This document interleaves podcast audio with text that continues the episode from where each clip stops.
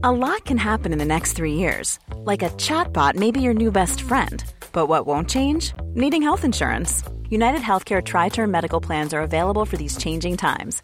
Underwritten by Golden Rule Insurance Company, they offer budget friendly, flexible coverage for people who are in between jobs or missed open enrollment. The plans last nearly three years in some states, with access to a nationwide network of doctors and hospitals. So, for whatever tomorrow brings, United Healthcare Tri Term Medical Plans may be for you. Learn more at uh1.com.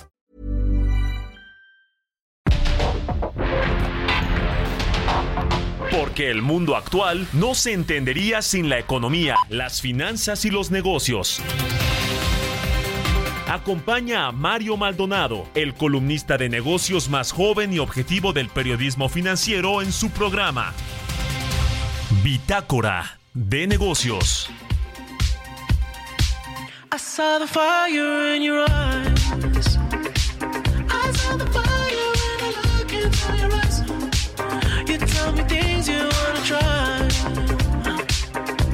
Temptation is the devil in disguise. You risk it all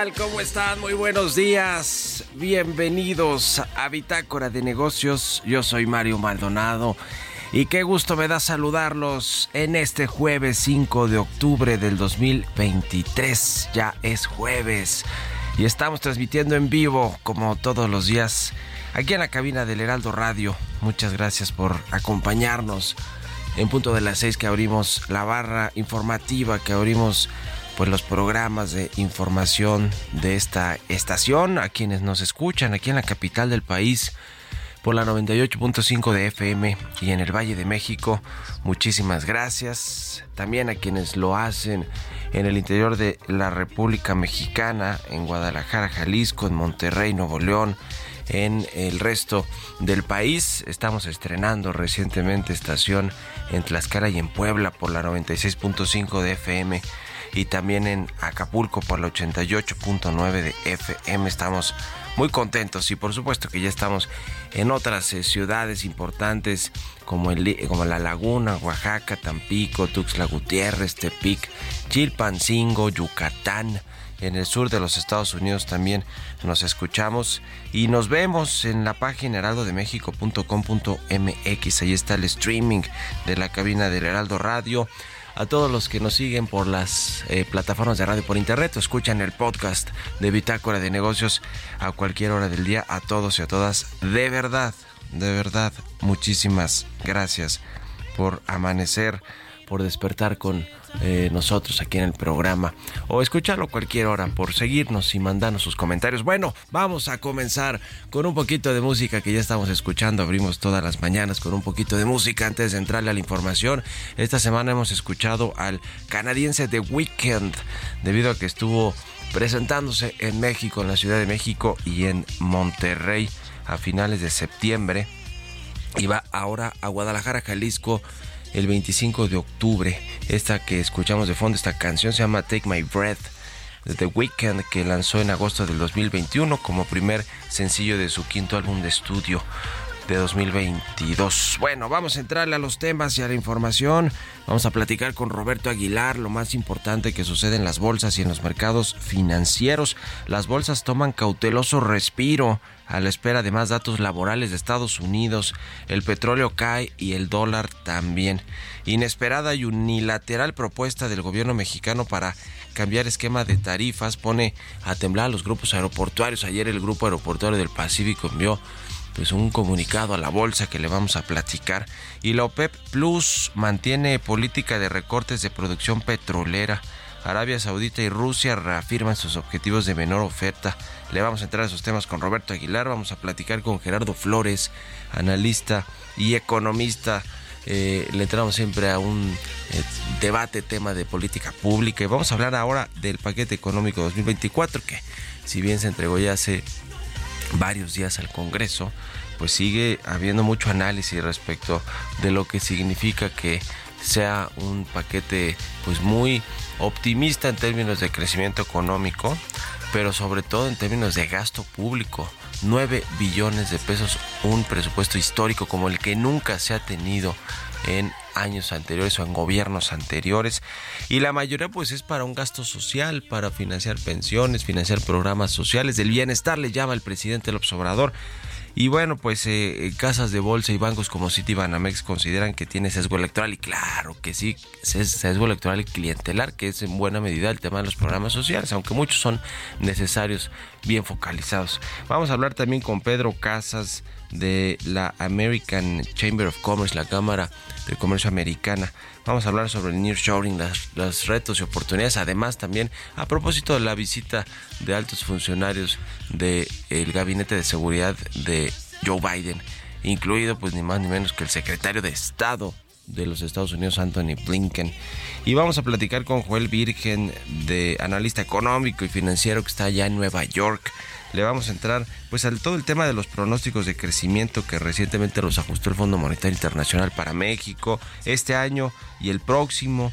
Eh, también lo que dice eh, pues la eh, esta eh, la CEPAL y muchos otros organismos con respecto a cómo están enfocados también los programas sociales y si ha disminuido no la pobreza en términos eh, reales o, relativos y, bien, le vamos a entrar a varios temas también de lo que sucede allá en Estados Unidos con la economía, con las bolsas, el tipo de cambio y por supuesto la relación comercial con nuestro país. Le vamos a entrar a estos y otros temas hoy aquí en Bitácora de Negocios, así que Quédense con nosotros en este jueves 5 de octubre. Vámonos al resumen de las noticias más importantes para comenzar este día con Jesús Espinosa.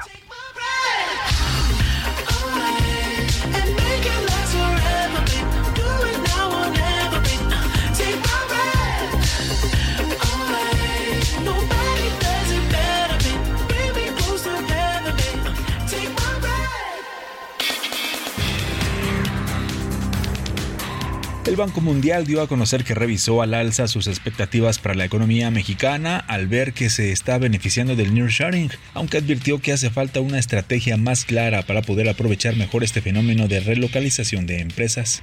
La Organización Japonesa de Comercio Exterior reveló que más de 20 empresas japonesas están interesadas en invertir en México por el fenómeno de relocalización de líneas de producción.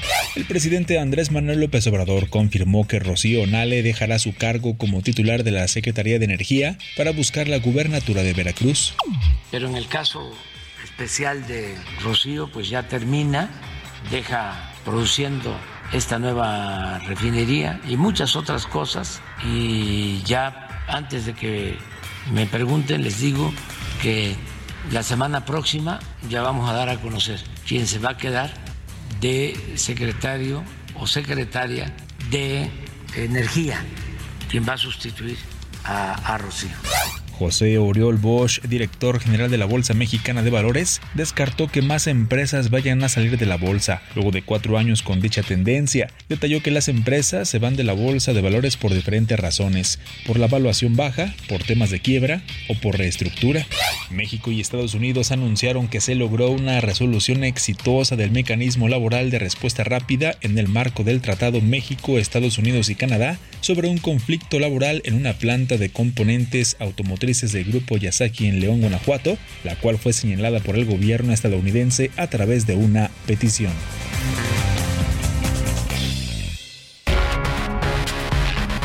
El editorial.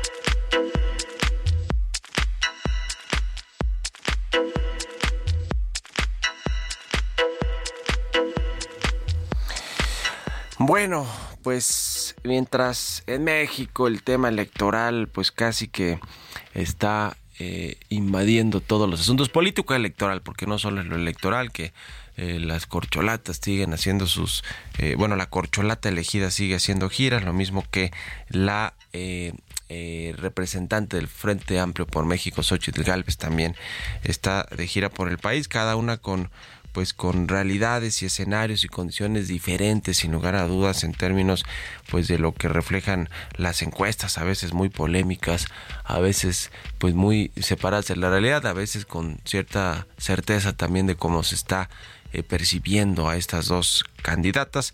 Pero bueno, mientras todo eso sucede en el terreno de lo político electoral, además ahora con la visita de Estado de pues más que de Estado de, alto nivel, este diálogo de alto nivel en materia de seguridad en el que pues eh, el secretario de Estado Anthony Blinken y el fiscal eh, de Estados Unidos vinieron a México para pues entrevistarse o tener reunión con el presidente López Obrador mañana en Palacio Nacional. Ayer llegaron y mañana tienen reuniones para hablar del tema pues de las drogas, el que tanto le importa a los Estados Unidos, el fentanilo, el tema de eh, las drogas, el combate al trasiego del fentanilo, la migración, la seguridad fronteriza y ayer anduvieron precisamente en Palacio Nacional Carlos Slim, eh, su hijo Carlos Slim Domit y también eh, los directivos de Televisa,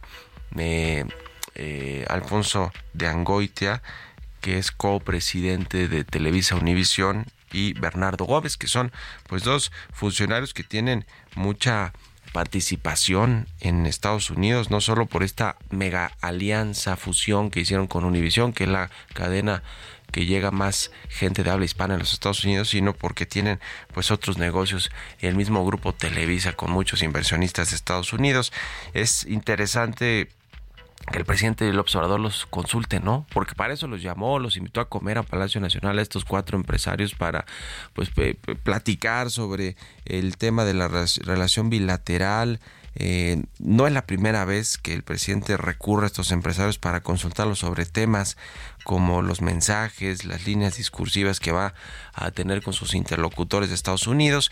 Y se acuerda que, por ejemplo, con Donald Trump, quien ayudó a hacer esta visita eh, de Estado, es así, a Washington, del presidente del observador, su gabinete y un grupo de empresarios fue, pues ni más ni menos que Bernardo Gómez a través de el yerno de Trump, Jared Kushner. Después hizo una reunión este empresario de Televisa en su casa donde invitó a Jared Kushner y a otros funcionarios, altos funcionarios, incluido el presidente, altos funcionarios del, gabinete del presidente del observador.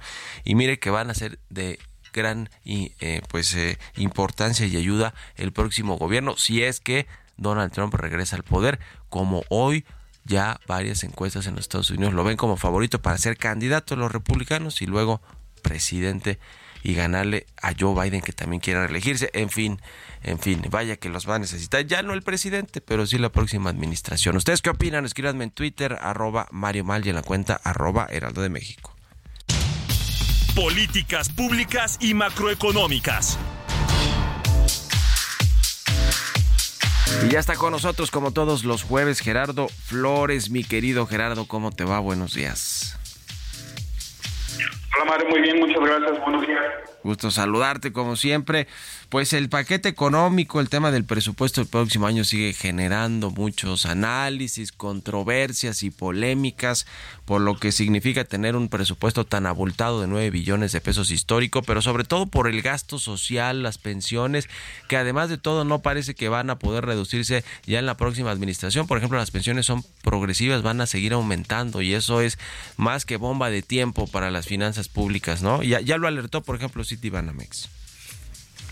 Así es, digo, es evidente y, y Citibanamex pues bien pone el dedo sobre la llaga en el sentido de que de que se trata de un un presupuesto con un claro sesgo electoral.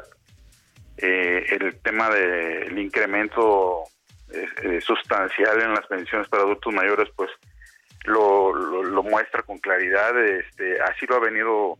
De hecho, me llama la atención que hasta ahora se se haga este señalamiento, porque con mucha claridad el presidente ha venido usando este este programa, pues para mí no hay duda con ese con ese cariz, este, porque en los años anteriores, previo a procesos electorales, era evidente cómo durante las mañaneras se señalaba que se iba a adelantar el pago de las pensiones, que les iban a adelantar tres meses, cosas por el estilo, ese tipo de anuncios, no sé si los recuerdes, pero fueron usados con mucha frecuencia y pues evidentemente pues sí yo no tengo duda que influyeron en el ánimo de mucha de mucha gente que salió a votar en, en momentos este en algunas elecciones en entidades federativas no y el, el, del año próximo pues se ve que es una la gran apuesta o la gran apuesta final eh, y en esa parte de los programas sociales eh, pues se, se refleja con claridad no y bueno pues también está el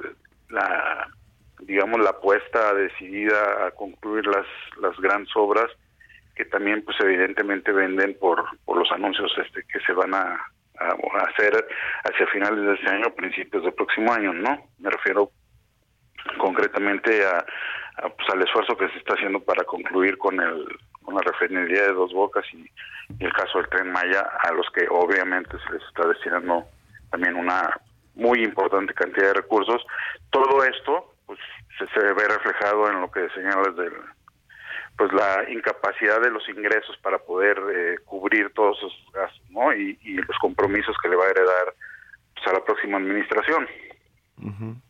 Sí, sin duda alguna porque pues el tema de los programas sociales ya no se van a poder quitar y al revés van a tener que seguir aumentando como ha aumentado la pensión por ejemplo para adultos mayores vamos a ver qué, sí. qué, qué, le queda hacer al, al, próximo gobierno pero sin duda mire casi todos los presidentes han utilizado sobre todo el gasto social de manera clientelar eh, o político electoral, pero ya digamos que el presidente del observador así que se voló la barda, para decirlo coloquialmente, con este presupuesto del próximo año, ¿no? O sea, se, se, se, se sobre, pasó, para decirlo claro, el presidente en términos de pues cuánto dinero va a destinarle a esto, ¿no? Y que pues finalmente pues, son sus bases electorales.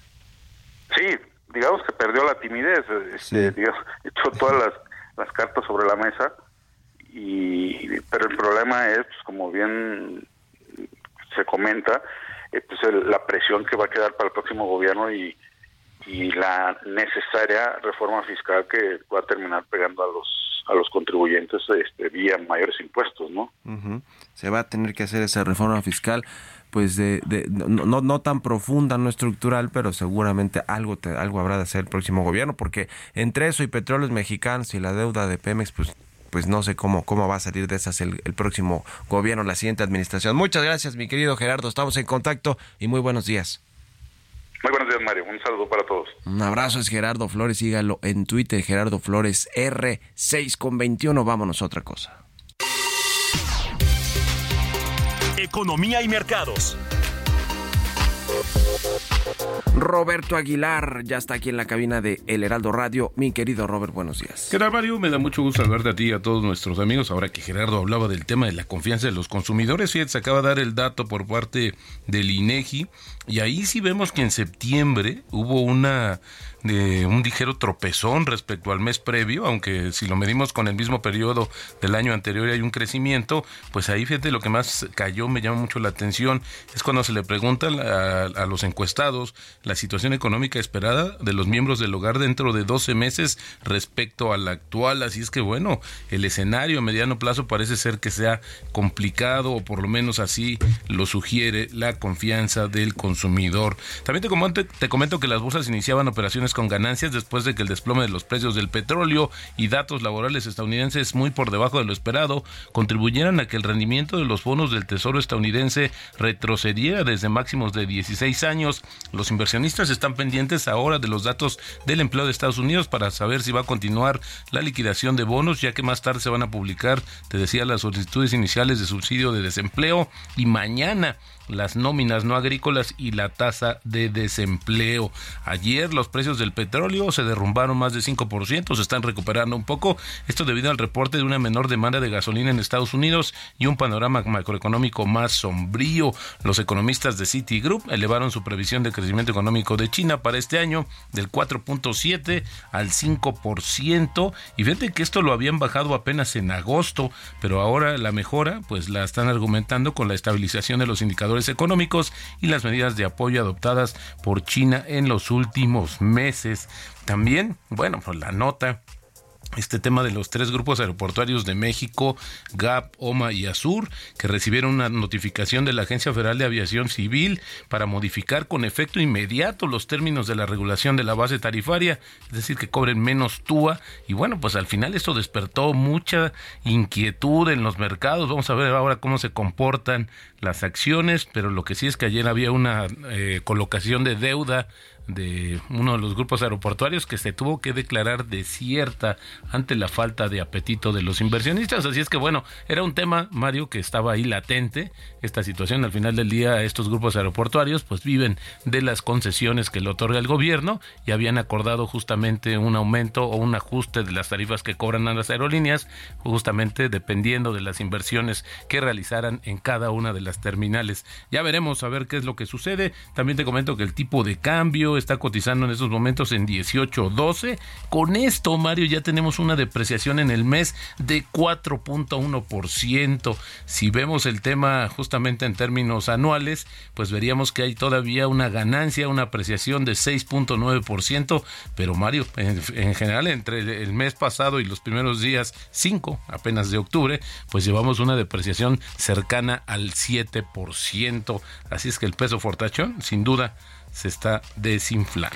¿Y qué cosa con los aeropuertos, mi querido Robert? ¿Qué crees que va a acabar eso? Eh? Bueno, yo creo que va a acabar en una negociación, pero al final del día sí hay una, un interés claro de bajar eso, ese costo uh -huh. para incentivar sus proyectos aéreos del gobierno actual. Creo que no hay otra explicación más que esa. Qué cosa. Bueno, gracias Robert. Nos vemos a ratito en la televisión. Gracias Mario, muy buenos días. Vámonos a la pausa, regresamos. En un momento continuamos con la información más relevante del mundo financiero en Bitácora de Negocios con Mario Maldonado. Regresamos.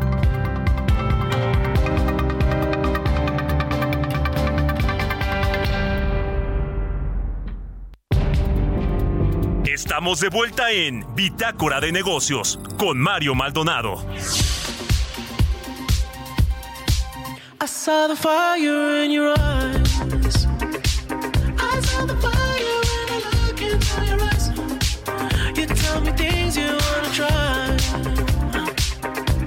Temptation is the devil in disguise. You risk it all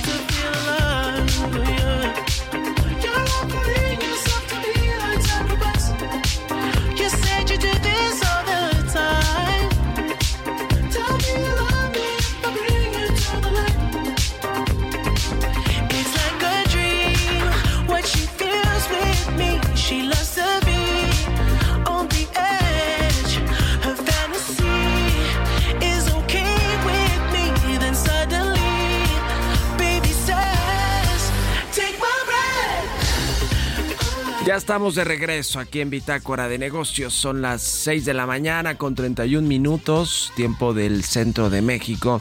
Y regresamos con un poquito de música antes de irnos con la información en esta segunda mitad del programa. Estamos escuchando a The Weeknd, este cantante canadiense, pues muy famoso, muy conocido, que estuvo de gira en México, en Monterrey, el 26 de septiembre y luego en el Foro Sol de la Ciudad de México 29 y 30 con su show. Eh, pues eh, muy interesante. Digo, yo no fui, pero vi por ahí varias reseñas y comentarios en las redes sociales. Va a presentarse además el 25 de octubre en Guadalajara, Jalisco. Y por eso estamos escuchando The Weeknd. Esta canción se llama Take My Breath. Es de pues lo más reciente de The Weeknd.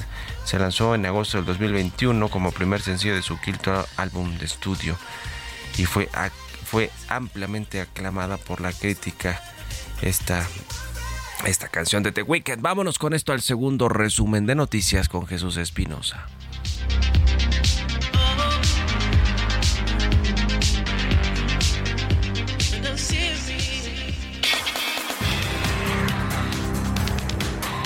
David Aguilar Romero es el nuevo titular de la Procuraduría Federal del Consumidor, la Profeco, en sustitución de Ricardo Sheffield, quien deja el cargo para buscar la candidatura al gobierno de Guanajuato por Morena.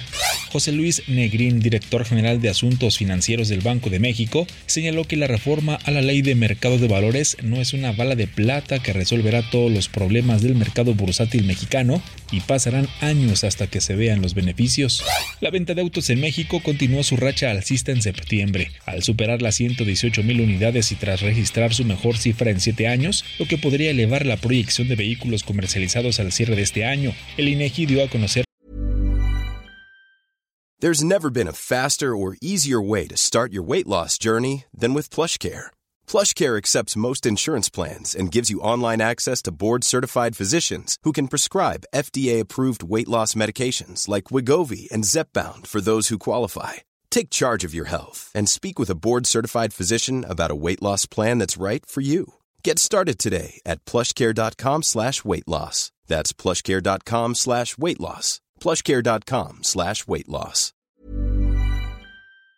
Que la venta de vehículos ligeros en el mercado interno ascendió a 118.038 unidades en septiembre, lo que representa la mejor cifra para un mismo mes desde el 2016. Las mejores ocho jugadoras de tenis del mundo participarán en las finales de la WTA que tendrán como sede Cancún del 29 de octubre al 5 de noviembre y esperan recibir a 4.000 espectadores diarios. La gobernadora de Quintana Roo, Mara Lezama, Gustavo Santoscoy Arriaga, presidente de GS Sport Management y director del torneo, Gustavo Santoscoy García, destacaron que este torneo se realiza por primera vez en el estado. Se trata del torneo más importante de tenis femenil que permitirá una derrama de 500 millones de dólares y que tendrá por lo menos 30 millones de televidentes poniendo a Quintana Roo en los ojos del mundo. Entrevista.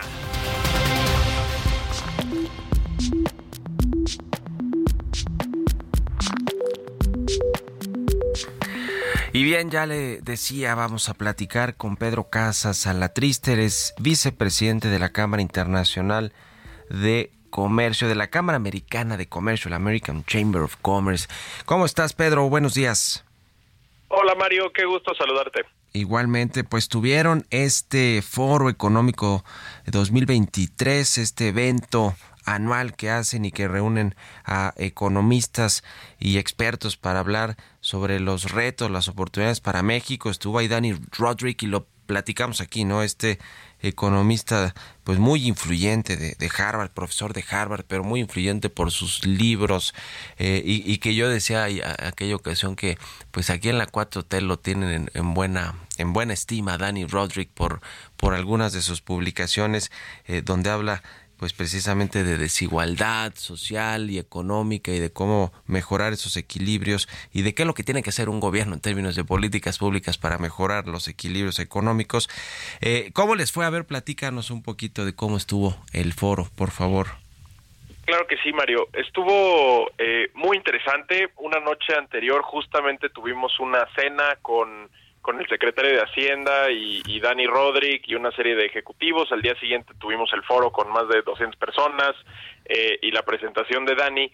donde justamente un poco recogiendo lo que tú estás diciendo, eh, te resumiría todo, todo, todo, todo como en cinco cosas muy sencillitas, nada más te las enlisto y de ahí si quieres Sí, adelante. platicando. Sí, sí. Uno habló de, de que para tener una política industrial del siglo XXI tenemos que fomentar mucho más el diálogo entre el sector público y privado. No podemos regresar a una política industrial donde el gobierno dice vamos a dar X cantidad de incentivos fiscales en esta industria o la otra sin haber previamente consultado y realmente entendido las necesidades del sector privado.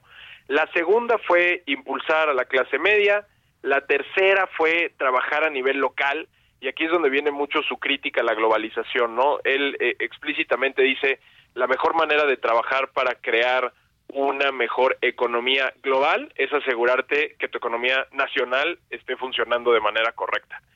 Eh, el cuarto punto sería el tema de la productividad. México en los últimos 30 años ha disminuido su productividad.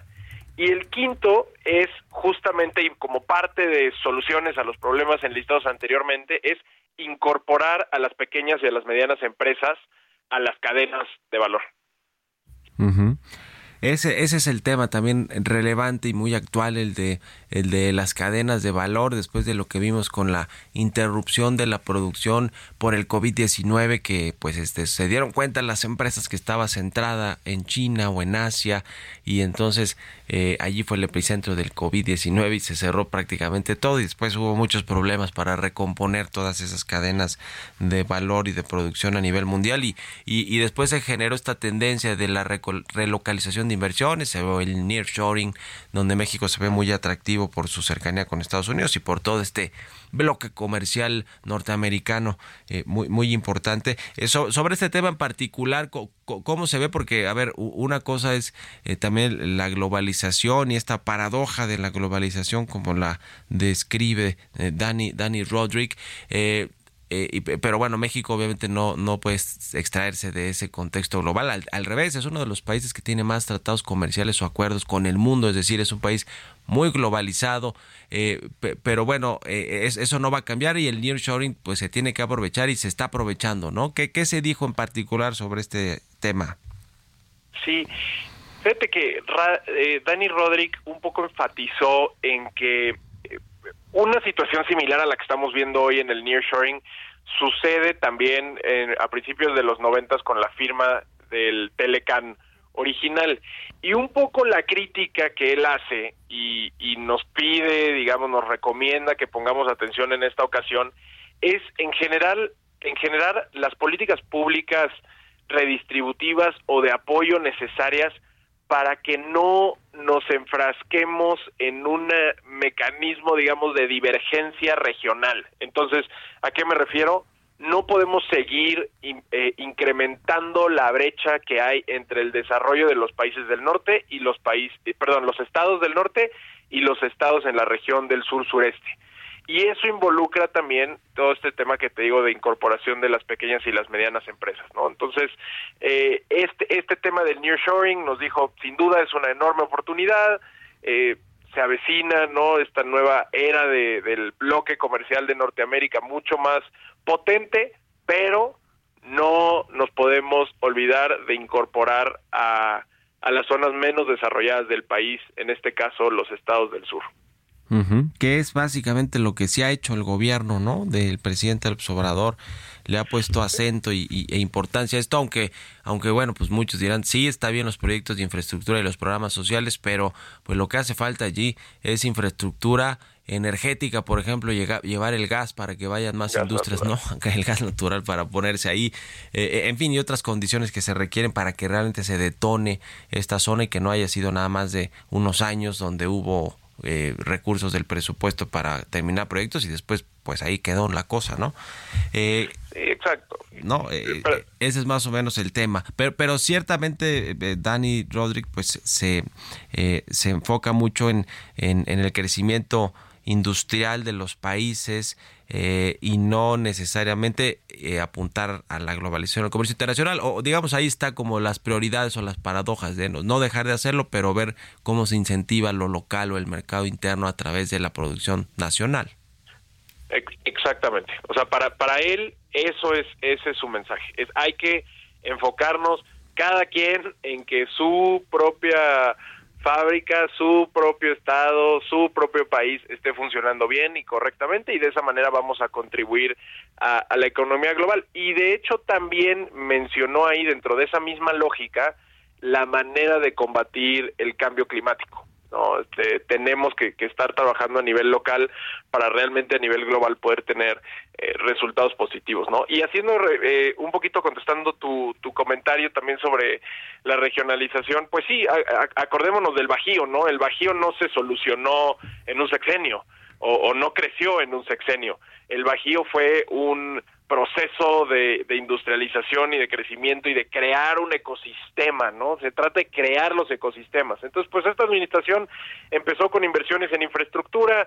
Nosotros hace un par de meses anunciamos 600 millones de pesos en capacitación eh, de eh, en habilidades digitales para personas en el sur sureste. En fin, va a ser una serie de muchas variables que vamos a tener que estar impulsando para alcanzar este objetivo, no mañana ni, ni el año que entra que acabe esta administración, sino probablemente en, en muchas en muchos años. Uh -huh. Y los funcionarios del gobierno, por ejemplo, el secretario de Hacienda, Rogelio Ramírez de la O, eh, ¿qué comentaron en su participación? No sé, tanto privada y, o, o, pública, algún comentario interesante, relevante sobre, sobre lo que estamos sí. platicando. Sí, claro que sí. Mira, a mí me, me llamó mucho la atención para bien que el secretario nos nos comentó que justamente el primer punto que nos decía Dani, ¿no? Tenemos que fortalecer el diálogo que existe entre el sector público y privado para realmente avanzar en las políticas necesarias para capitalizar el nearshoring, eso fue algo que me llamó mucho la atención, y el secretario eh, después estuvo comentando algunos de los temas que él considera prioritarios eh, en materia de, de desarrollo económico y mencionaba tres, ¿no? Mencionó y seguir invirtiendo en infraestructura, seguir invirtiendo en el sistema de salud y seguir invirtiendo en temas de educación, ¿no? Realmente todo lo que es el, el reskilling de la fuerza laboral y tener a las personas con las habilidades suficientes técnicas para poder eh, satisfacer las necesidades de estas nuevas inversiones va a ser fundamental porque pues, si pueden llegar inversiones pero si no hay quien las pueda capitalizar pues sin duda se convierte en un problema, ¿no? Sin duda alguna. Eh, a algo que, eh, digamos, puedas comentarnos o quieras comentarnos a propósito de la visita que hoy tiene el presidente López Obrador de los altos funcionarios de la Casa Blanca, más de materia en materia de seguridad y para hablar de temas de seguridad fronteriza, de combate a las drogas, de migración, pero bueno, no deja de ser algo relevante también porque en Estados Unidos ya está calientito su, su, el proceso interno de los demócratas y de los republicanos y de lo que va a ser la elección presidencial también en noviembre del próximo año. Claro que sí. Eh, de hecho, la semana pasada estuvimos en Washington en el en el US Mexico CEO Dialogue, que ah, sí, corre en sí, paralelo sí, del, del diálogo económico de alto nivel. Y pues justamente aprovechamos y escuchamos por parte de, de la secretaria Alicia Bárcena eh, temas de seguridad que se iban a abordar en esta reunión y enfatiza básicamente dos cosas que son las prioritarias para, para el gobierno americano. El tráfico de fentanilo, número uno, y número dos, el tema migratorio, como bien ya lo dijiste, ¿no? La semana pasada y antepasada la frontera norte sufrió grandes afectaciones que obviamente enciende todas las alarmas porque es una crisis no solo humanitaria, pero también comercial y de logística que afecta a las empresas, afecta a las personas, eh, a los mismos migrantes naturalmente. Entonces, esos son los dos temas eh, prioritarios para esta para esta reunión. Ya veremos qué cuáles son las conclusiones que, dice el presidente, que dice el secretario Blinken. Bueno, pues muchas gracias y muy interesante el foro y, pues recomendamos allá a Dani Rodríguez para entender mucho de lo que ha pasado en términos económicos con el gobierno del presidente López Obrador eh, y, y, que bueno pues estuvo acá es muy influyente este economista de Harvard que por cierto es turco verdad de origen turco. Es turco sí, sí muy sí. bien bueno pues gracias Pedro Casas a la triste vicepresidente de la Cámara Internacional de la Cámara Americana de Comercio de México la American Chamber of Commerce gracias y estamos en contacto buenos días Gracias a ti, Mario. Saludos. Que estés muy bien. Hasta luego. 6 con 45 minutos de la mañana. Vámonos con las historias empresariales. Historias empresariales. Netflix planea incrementar el precio de sus servicios sin publicidad después de que la huelga de actores y escritores de Hollywood pues ha llegado a su fin. Ahora Netflix pues ya se puso las pilas y va por un aumento de precio en sus servicios, aunque hay tanta competencia que quién sabe cómo le va a afectar esto al número de suscripciones y de usuarios que tiene actualmente esta plataforma. Vamos a escuchar esta pieza que preparó mi compañera Giovanna Torres. Netflix está discutiendo el aumento del costo de sus servicios en diferentes mercados a nivel mundial, pero muy probable los primeros incrementos se hagan en Estados Unidos y Canadá. Hasta el momento la compañía no ha informado más detalles sobre el incremento a la tarifa de su servicio ni la fecha exacta en que podría entrar en vigor los nuevos precios. Febrero, Netflix redujo los precios de sus planes de suscripción para algunos países. Ese mismo mes presentó un plan para acabar con el uso compartido de contraseñas por parte de los suscriptores, el cual se implementó a más de 100 países en mayo.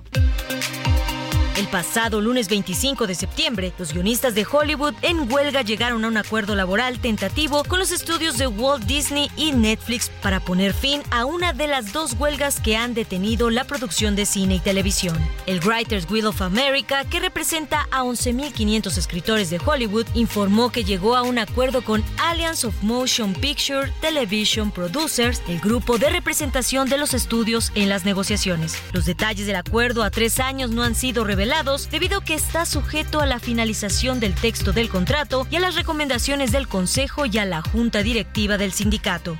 Para Bitácora de Negocios, Giovanna Torres.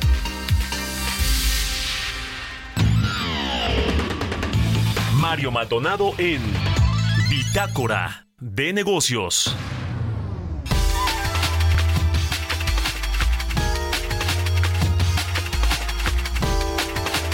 Y bien, vamos a platicar con Joel Virgen. Él es analista económico y financiero que está allá en Nueva York. Y me da gusto saludarte, Joel. ¿Cómo estás? Buenos días. Hola, ¿qué tal, Mario? Buenos días a ti y a tu auditorio. Igualmente, muchas gracias por estar aquí en el programa. Pues a ver, ¿cómo estás viendo la economía en general en México, en Estados Unidos? En México hay pues eh, buenas perspectivas de cierre de año en términos de crecimiento y, ayer el Fondo Monetario, antier el Fondo Monetario Internacional aumentó la proyección arriba del 3%, desde un 2.6 me parece que pues es eh, importante este, este incremento en, en sus proyecciones, aunque el próximo año no se ve tan eh, fácil y tampoco tan fácil que se alcancen los pronósticos que tiene el la Secretaría de Hacienda de, de un promedio de 3%. ¿Cómo- ¿Cómo estás viendo las cosas?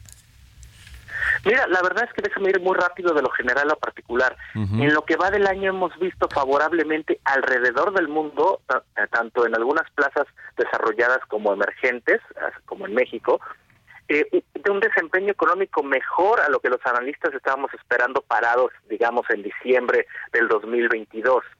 La verdad que nos ha sorprendido y en general lo que nos ha sorprendido es el desempeño del sector servicios, que como sabemos es eh, eh, explica en buena medida cómo, por qué hemos visto también los mercados laborales muy apretados, es decir, eh, este, estamos teniendo un mercado laboral que está absorbiendo y sigue absorbiendo eh, aquellos que están disponibles para trabajar y se encuentra en condiciones, pues bueno, con tasas de desempleo y creación de empleo todavía favorables en general alrededor del mundo. Entonces te diría una primera reflexión, México eh, se contextualiza en un eh, escenario donde la actividad ha sido mejor a la esperada, sobre todo en los Estados Unidos y bueno, y obviamente aterrizándolo a México. Esa sería mi primera reflexión.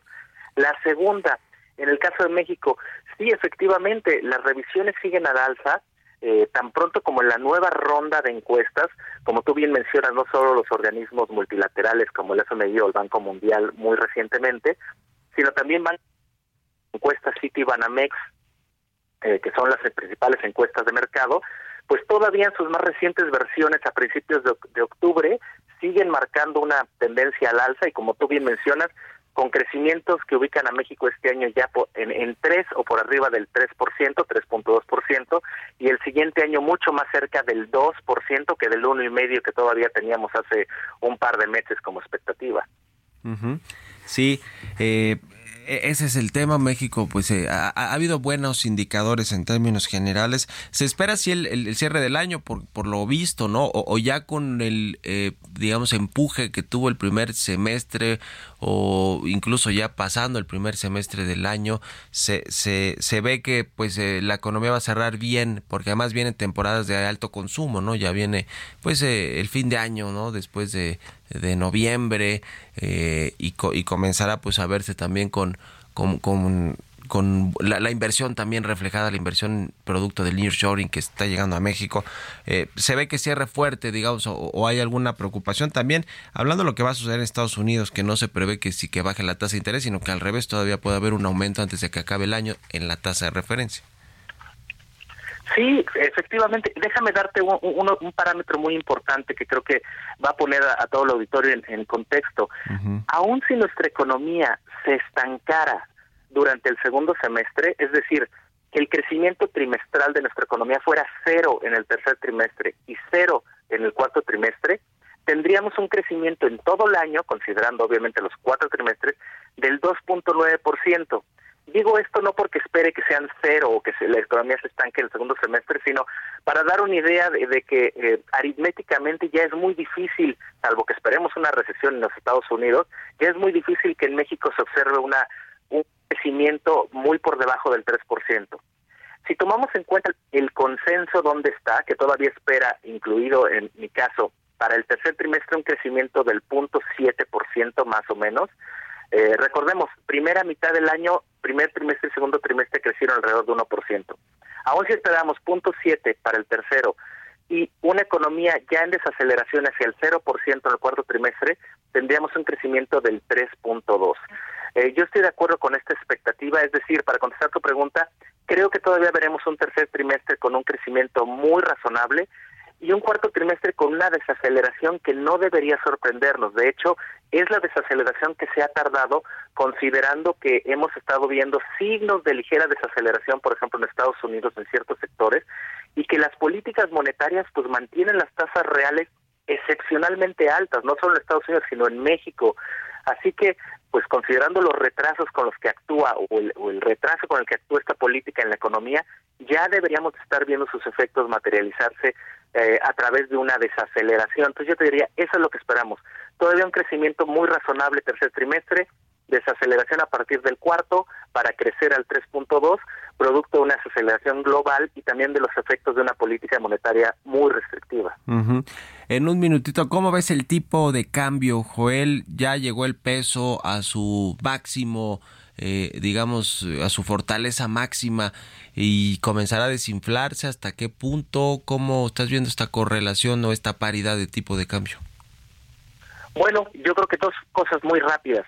Uno, recordemos, en los mercados de los Estados Unidos siguen tratando de volver a, a, incorporar la expectativa de una Reserva Federal que va a mantener las tasas altas por un periodo muy largo, así que esperemos que lo que predomine en los siguientes meses es una fortaleza del dólar, lo cual debería llevar o, de, o debería imponer presiones eh, de depreciación en las monedas emergentes en general y el peso en particular. Lo que le ayuda al peso, como hemos mencionado, eso es la tasa eh, tan atractiva, la tasa real tan atractiva que tenemos en los mercados de renta fija, su estabilidad macro y obviamente aunque estamos en cierta discusión, las, eh, las métricas fiscales todavía se ven en el promedio o por debajo del promedio de las emergentes. Así que yo te diría, eh, tenemos fuerzas en contra que apoyan un tipo de cambio más depreciado, pero también una narrativa que al compararla con otros mercados emergentes, uh -huh. creo que ayudarían a explicar cierta fortaleza del peso, eh, que creo yo, yo también estoy con el consenso en un hacia un 17.60 cierre de este año sí, más o menos. Ya, ok. Pues muchas gracias, Joel Virgen, un abrazo y muy buenos días. Igualmente, abrazo, que estés gracias. bien, hasta luego. Gracias a todos ustedes por habernos acompañado este jueves. Se quedan con Sergio Lupita en estas frecuencias y nosotros vamos a la televisión. Nos escuchamos mañana. Buenos días. Esto fue Bitácora de Negocios con Mario Maldonado.